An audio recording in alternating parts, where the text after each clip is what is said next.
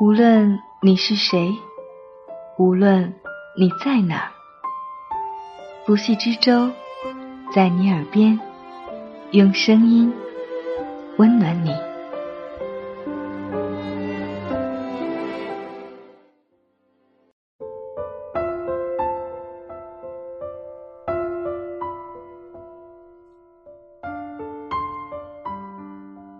你好吗？欢迎收听在你耳边，我是不息之舟，用美丽的文字、动人的故事，温暖你的耳朵。这一期节目，我们将要同大家分享的文字来自陆明，多情应笑我。老赵九十四岁。一个人住在沪西一套四十多平米的老式公房里，每天的早饭是面包加鸡蛋，午饭居委会安排人送来，一荤两素。老赵吃一半，另一半留着晚上烧泡饭吃。最大的开销是，一天一包烟，烟要好。老赵有两个儿子，一个在苏州老家。一个在澳洲，儿子们不放心，都叫他搬过去住。老赵说：“我现在身体挺好，一个人习惯，哪天需要照顾了，再来找你们。”他几乎不下楼，每天就是读书、写日记、看电视，和外界的唯一联系是一部电话。我问老赵：“不觉得孤独吗？”他笑笑说：“心要静，心静了，就不会孤独。一张床，一把单人沙发，一张小方桌，既是书桌，也是饭桌。桌上显眼的位置，摆着一枚抗战老兵纪念勋章。他告诉我，活着的国军老兵大概是一万四千多人。”其中一万多人在大陆，都已是风烛残年。老赵生于一九二三年，童年在苏州一座大宅子里度过。那时的江南军阀混战，遇到乱兵打过来，一家人就跑去上海亲戚家避难。有一回，常州的舅舅一家也逃到了上海，舅舅。有一个一岁多的女儿，叫苏玉，他带着小苏玉到处玩，一派天真烂漫。两家人的小孩子凑在一起，拍了一张照。老赵给我看照片，四个小朋友乖乖地坐在台阶上，分别是一岁、两岁、三岁、四岁。老赵说：“这叫哆来咪发。”我是发，他是哆。一九三七年，苏州沦陷，他跟着父母逃难至武汉，就读于国立第二中学。日机常来轰炸，他亲眼目睹一列火车中弹，燃起熊熊大火，一头栽入江中。十四岁的少年，攥紧了拳头。一九三八年初。国立第二中学西迁，师生分批乘船抵达重庆，在重庆，意外的与苏玉一家重逢。他还记得苏玉扎两个小辫子，害羞的躲在妈妈身后。不久之后，他跟着学校再度西迁去了合川，苏玉则随父亲前往皖西。一九三九年。中学毕业的他毅然报考黄埔军校，先是顺利通过了体检，笔试是数理化加英语作文，最后一关是面试。老赵说：“不知道面试官是不是特别看重外形，进军校的小伙子一个比一个帅气。”他至今记得，军校大门口贴着两副对联。升官发财，请走别路；贪生怕死，莫入此门。他觉得自己来对地方了。大丈夫当如是。新兵前三个月打地铺，三个月后换成上下铺，伙食是糙米饭加牛皮菜，每周一次大肉。大家都是满腔热血，玩命的训练，玩命的学习。晚上熄灯了，还有人拿着电筒在被窝里偷偷看书。当然，遇到节假日，小伙子们也会三五成群去成都市里耍一耍。老赵笑言：“我们军校的小伙子很受欢迎的，多少大户人家的小姐要跟我们谈朋友。”由于成绩优异，他被点名留校任教，先后任黄埔十八期区队副、十九期班长、二十一期区队长，挂上尉军衔，一边训练新兵，一边等待上阵杀敌。一九四五年八月七日晚，听见街头报童奔呼号外，得知了日本投降的消息，喜极而泣。九月三日，日本投降签字日，军校师生在春熙路上举行胜利大游行。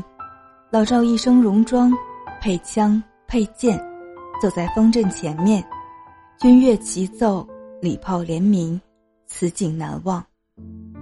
抗战胜利后，他随部队驻扎宁波，路过常州时，他去舅舅家探望，一进院子，看见一位。身着旗袍的少女，抿嘴朝他笑：“阿哥回来了。”他这才反应过来，当年的小素玉已经长成大姑娘了。四九年初，风雨飘摇。三月，他回苏州探亲，收到部队急电，速归。那时的交通系统已经半瘫痪，从苏州去宁波，只有经上海走水路。一种选择，他赶去上海，打算搭乘轮船去宁波。到了码头才知道，去宁波的船一天前停运了。他留在上海等待时局变化，等来的是国军节节败退的消息。四月二十三日，南京解放；四月二十七日，苏州解放；五月十三日。昆山解放。五月二十八日清早，他走出屋子，发现满大街睡着兵。他意识到，自己正目睹江山更迭。在这历史转折的时刻，个人的命运渺小不值一提。他所属的部队后来从宁波撤到舟山，又从舟山撤到台湾，很多人至死不得。再踏上故土。六月初，他回到了苏州。思来想去，他决定主动去公安局交代。左邻右舍都知道赵家儿子参了国军，隐瞒是没有用的。生怕一去不回，带好了被褥和换洗衣物，他自觉问心无愧。考黄埔军校。是为了打日本，内战中也没开过一枪，于是把自己的反动经历一五一十的交代了。工作人员只是笑笑，告诉他可以回家了。当时的政策是，团结一切可以团结的力量。回家也是无所事事。他父亲有个朋友叫顾颉刚。当时在写五经注解，看他的毛笔字好，就请他帮忙抄写，一抄就是一年。第二年，粟裕从常州来苏州念书，暂住在赵家。他心情苦闷的时候，素玉陪他谈心。晚饭后掌灯时，两个年轻人绕着花园小径，一圈圈的走。老赵还记得，有一回他去找素玉，素玉正在灶台烧火，两个人坐在灶前，有一搭没一搭扯着闲话，一边把扎好的稻草结送进炉膛，炉火熊熊，映着两张年轻的脸。素玉叫他转过身去，用手指在他背后写了一个字，让他猜。猜了几次都不对，素玉笑他笨。他不服气，叫素玉也转过去，在他背后也写了一个字。素玉写的是“思”，他写的是“诺”，不知害羞还是故意，当时两人都没有猜出来。我们相爱了，他爱了一个一无所有、前途迷茫，且随时可能遭受风雨袭击的人。在我们相恋的三个多月里，没看过一场电影，没进过一次馆子。没到过一个园林，没拍过一张照，更没有送过他一件小礼物。我们只是在假山边，借着一点月光，讲讲心里的话。他年轻气盛，不愿坐在家里吃闲饭。反动军官像一柄达摩克里斯之剑，高悬头顶。苏州没一家单位敢要他。一九五二年初，经父亲朋友介绍，他来到上海的大光中学，担任体育和俄文教员。那年国庆，学校放假三天，他回苏州举办了简单的婚礼，没有婚纱，没有鲜花，他买了一件方格子衬衫送给素玉，算是结婚礼物。母亲撸下了金戒指，戴在儿媳妇手上。家里摆了两桌酒，请了一些亲戚来，趁着国庆，放了些鞭炮。他没敢告诉学校，生怕有人说反动军官气焰嚣张。婚后第三天，他一早得赶回学校，苏玉送他去火车站。天还没亮，两人手牵着手，走过长长的青石板路。火车缓缓开动，他微笑着挥手，向后退去，褪去，直到消失在视野中。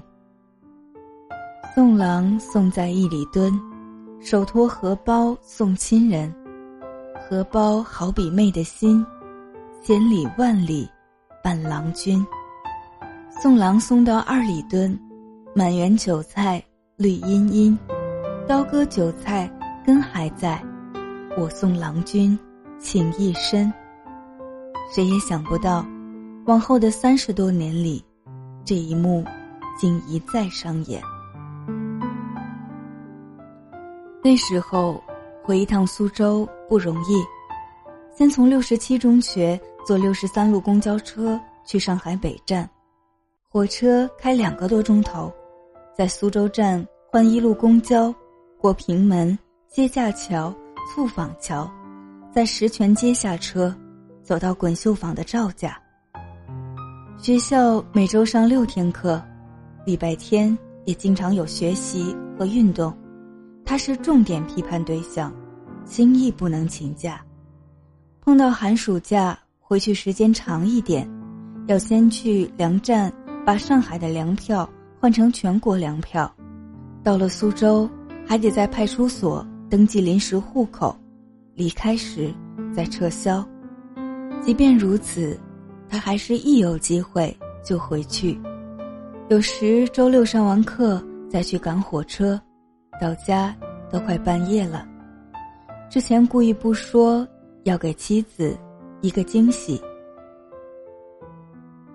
日记里写：“极尽缱绻，不知东方之既白。”我读着。有点不好意思，老赵却神色坦然。是啊，九十四年的风风雨雨，世事洞明，有什么好难为情的？他靠在他的胸前，遐想着未来的日子。等你调回苏州，白天去学校上课，晚上备课的时候，我给你冲杯牛奶。有一次，素玉急性腹绞痛。幸好他在家，推着自行车送他去医院。他坐在车后架，疼得嘴唇都紫了，还替他擦汗。你那么大年纪，还这么辛苦，我不想死，我还在等你回来。他年年打报告，要求调回苏州，始终批不下来。后来有人劝他，别想着回苏州了，上海的国民党师长军长一大把，有什么事轮不到你头上。回苏州，你一个上尉营长就是大官。除了最便宜的一角三分的勇士牌香烟，他从来不给自己买什么。领了工资就给素玉和两个儿子买礼物。有一次，他给素玉买了件七块钱的丝绒旗袍，拿回家里，素玉又是开心，又是责怪：怎么买这么贵的衣服？换成布，衣服都可以买好几件了。那件丝绒旗袍，苏玉平时舍不得穿，叠得整整齐齐。放在抽屉里，儿子问起来，他就说：“你爸又不在，穿给谁看呢？哪天若是拿出来穿在身上，再弄弄头发，邻居见了会偷笑，知道大哥要回来了。”在粮食供给最困难的那几年，苏玉因营养不良，全身浮肿，小腿一按一个坑。半天弹不回来，两个儿子也成天嚷嚷着喊饿。当时的国营粮店只有山芋，不需要凭票。一次听说某个粮店来了一批安徽山芋，素玉天不亮就去排队。他挑着扁担，兜着几十斤重的山芋，颤悠悠的走在青石板路上，走一个小时才到家。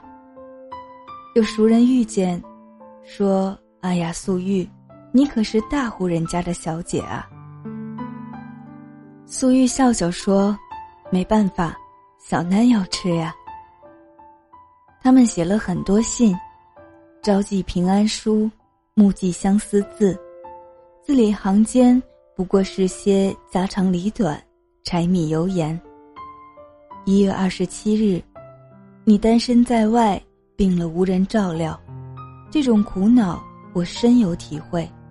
你身体好，我才会心情愉快。二月十八日，你走后，我的睡眠就差，非服安眠药不可，睡不着，心乱难受。为了我，你要保重身体，千万不要过分节约。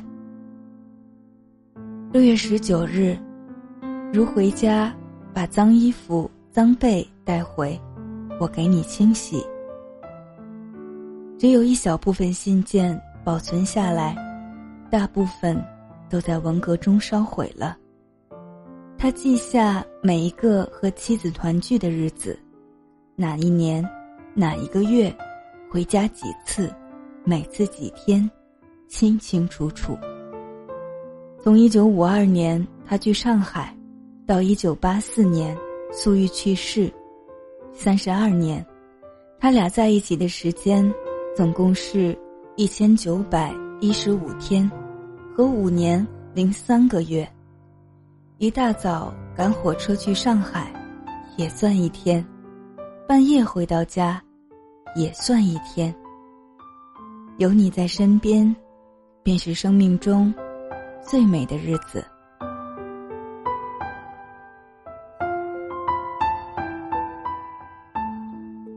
轰轰烈烈的无产阶级文化大革命开始了。作为反动军官，专政对象，他被关进牛棚，学校停课闹革命，安排他干最脏最累的活砌墙、拉大车、吊水泥、打扫厕所、修理破旧课桌，夜里通宵达旦的开会、交代、写检查、揭发和被揭发。红卫兵呼啸来去，铜头皮带不时往牛鬼蛇神身上招呼，不断有教师被批斗、被拆毁、被毒打，乃至自绝于人民。红卫兵请来一尊三尺高的宝像，规定牛出校门时，需向宝像鞠躬。此时坐在校门口嬉笑打闹的小将们，一高兴便可肆意戏弄老牛。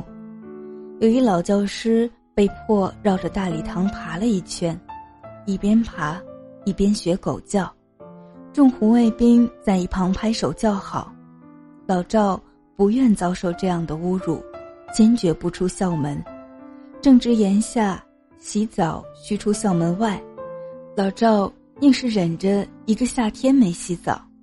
夜晚趁人不注意，就用自来水擦擦身。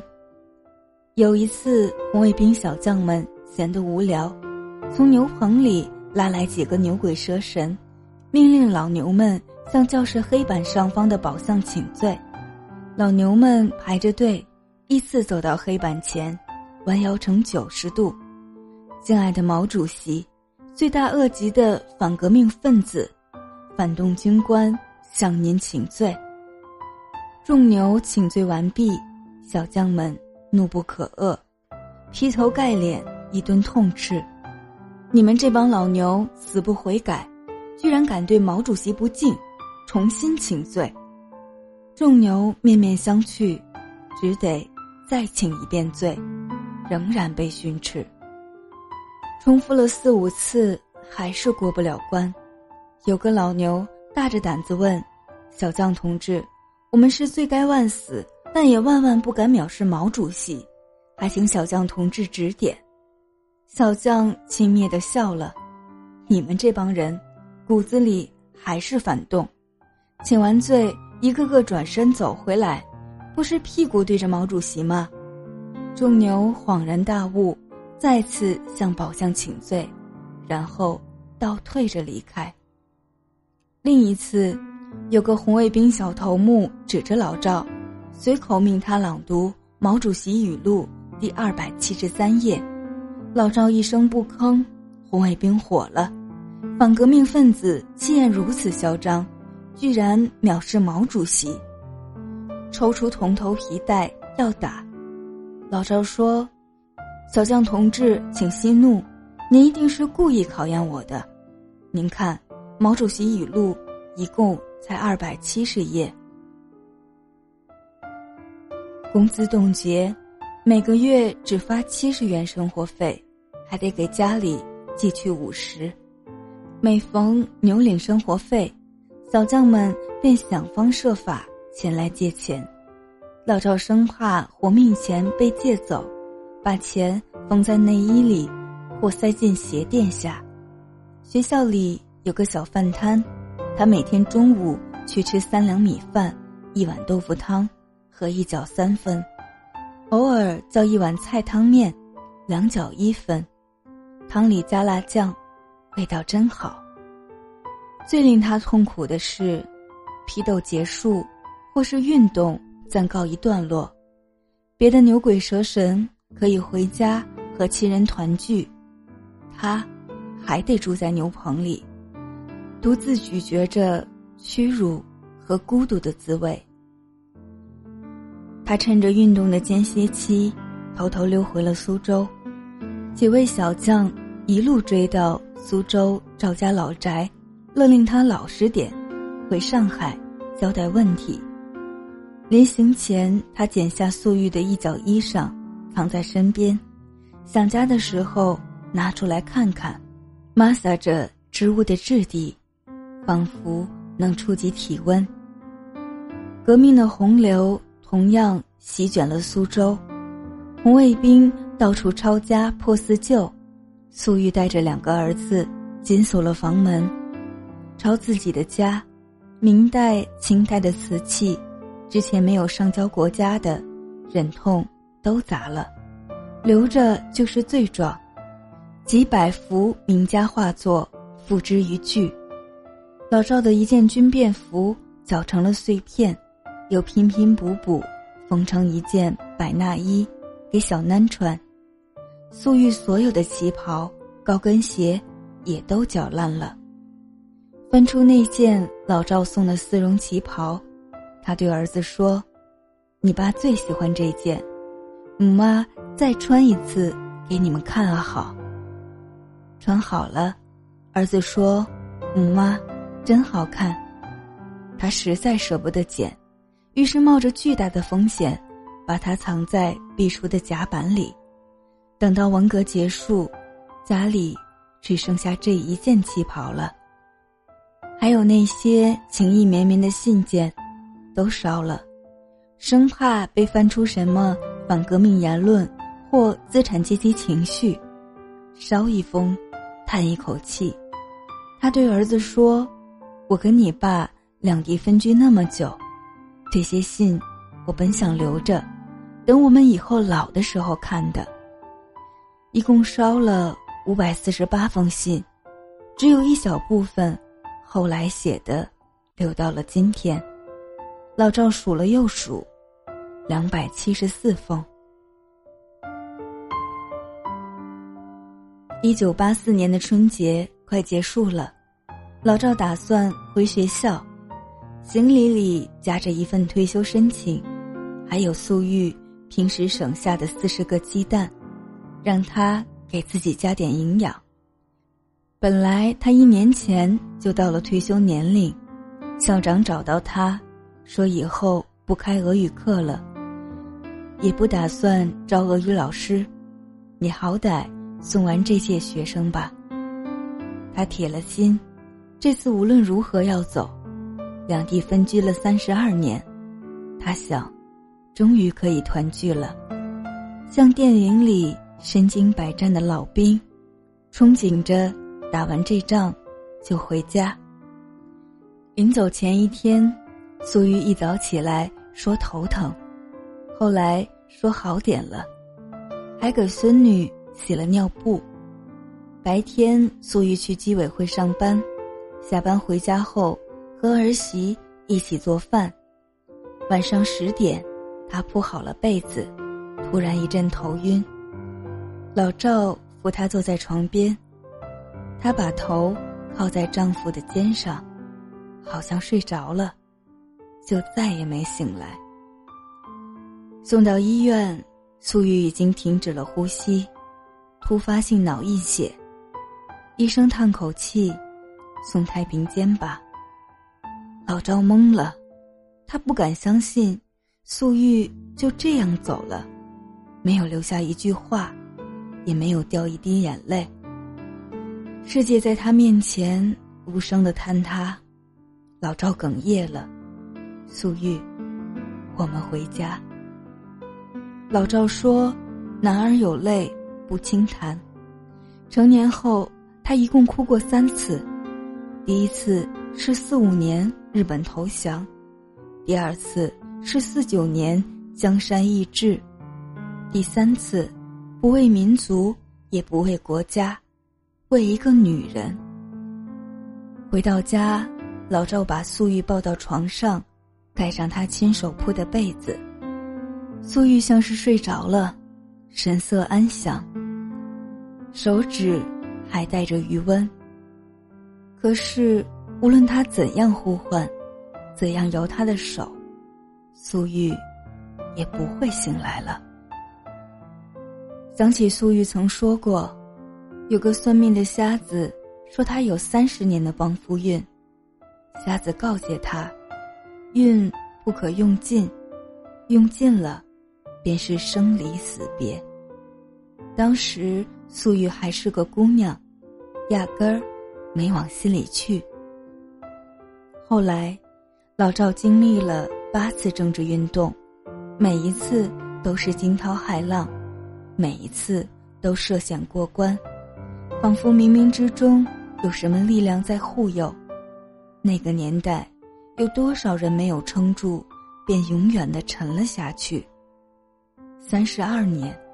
就这么如履薄冰的过来了，是尘缘尽了吗？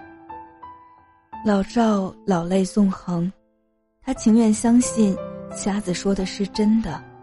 这些年是素玉在保佑他，他是他的羁绊，他是他的菩萨。送郎送在八里墩。八宝丝带送手中，丝带本是千条线，勒在腰里，系在心。送郎送的没踪影，看不见郎君一丁丁，前走三步头发晕，悬悬的跌了个坐骨墩。他对两个儿子说：“这个床，你妈妈一个人睡了几十年，我要陪陪她。”我不忍心问老赵，如何熬过那些最初的漫漫长夜。我只知道，以后的好几年里，每晚入睡前，他都会呼唤三声妻子的名字：素玉，素玉，素玉。素玉去世的第十天，他定定神，给妻子写信。许多没来得及说出的话，像迟到的雨水和泪水，一滴滴落在纸上。从一九八四年的二月二十日，写到一九八六年十一月十四日，写了三年，总计一千封。在第一千封信里，他写：“我不打扰你了，但我会一直想你。”老赵至今保留了写日记的习惯，每一天，在日期旁边有一个小小的数字，比如二零一六年五月十七日，一万一千七百六十九，代表离开素玉的第一万一千七百六十九天。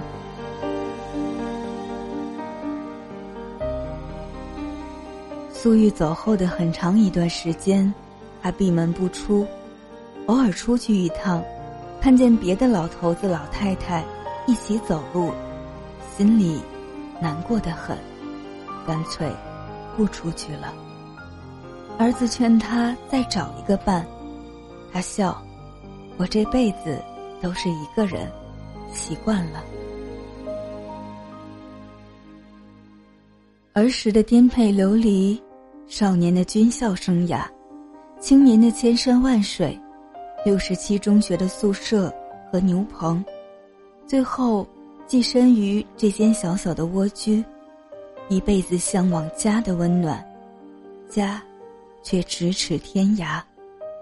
老赵自嘲，命该如此。有人请教他养生的秘诀，老赵笑了：“我亦不吃补品。”二不打太极，每天一包烟，养什么生？来人不死心，那总有些人生经验和感悟吧。老赵想了想，要说感悟，大概就是“静”和“静”两个字。静则不扰，静则不惧。一个人，一杯茶，一支烟，听听广播，看看电视。有时想起过往的岁月，就写两笔，安安静静的活着，干干净净的把日子过完。或许，经历了如此漫长跌宕的岁月，一个普通人遭遇的一切生离死别，都只是小别离。无数人被历史的车轮碾过，零落成泥，无声无息。早已看穿世事，千种滋味，万般劫难，仿佛都已远去。暗夜里，闭上眼睛，依旧是你的笑意。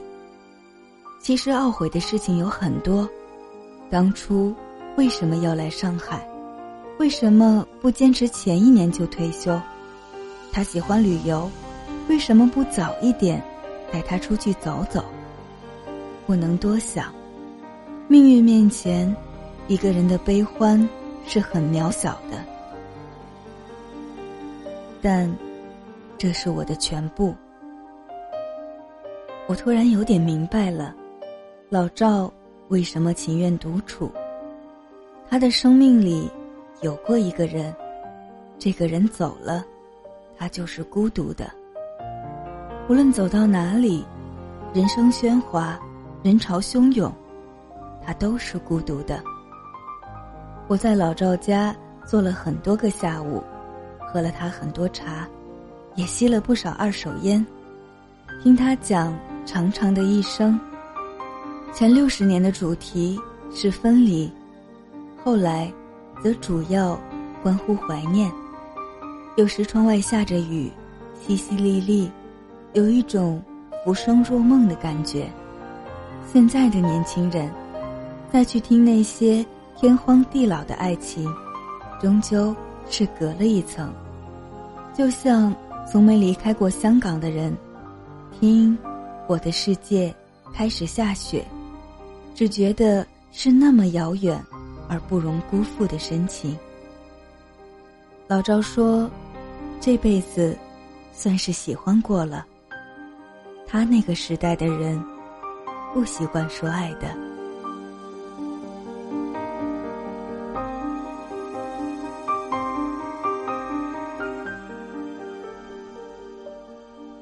感谢陆明老师给我们带来的文字，我是不息之舟。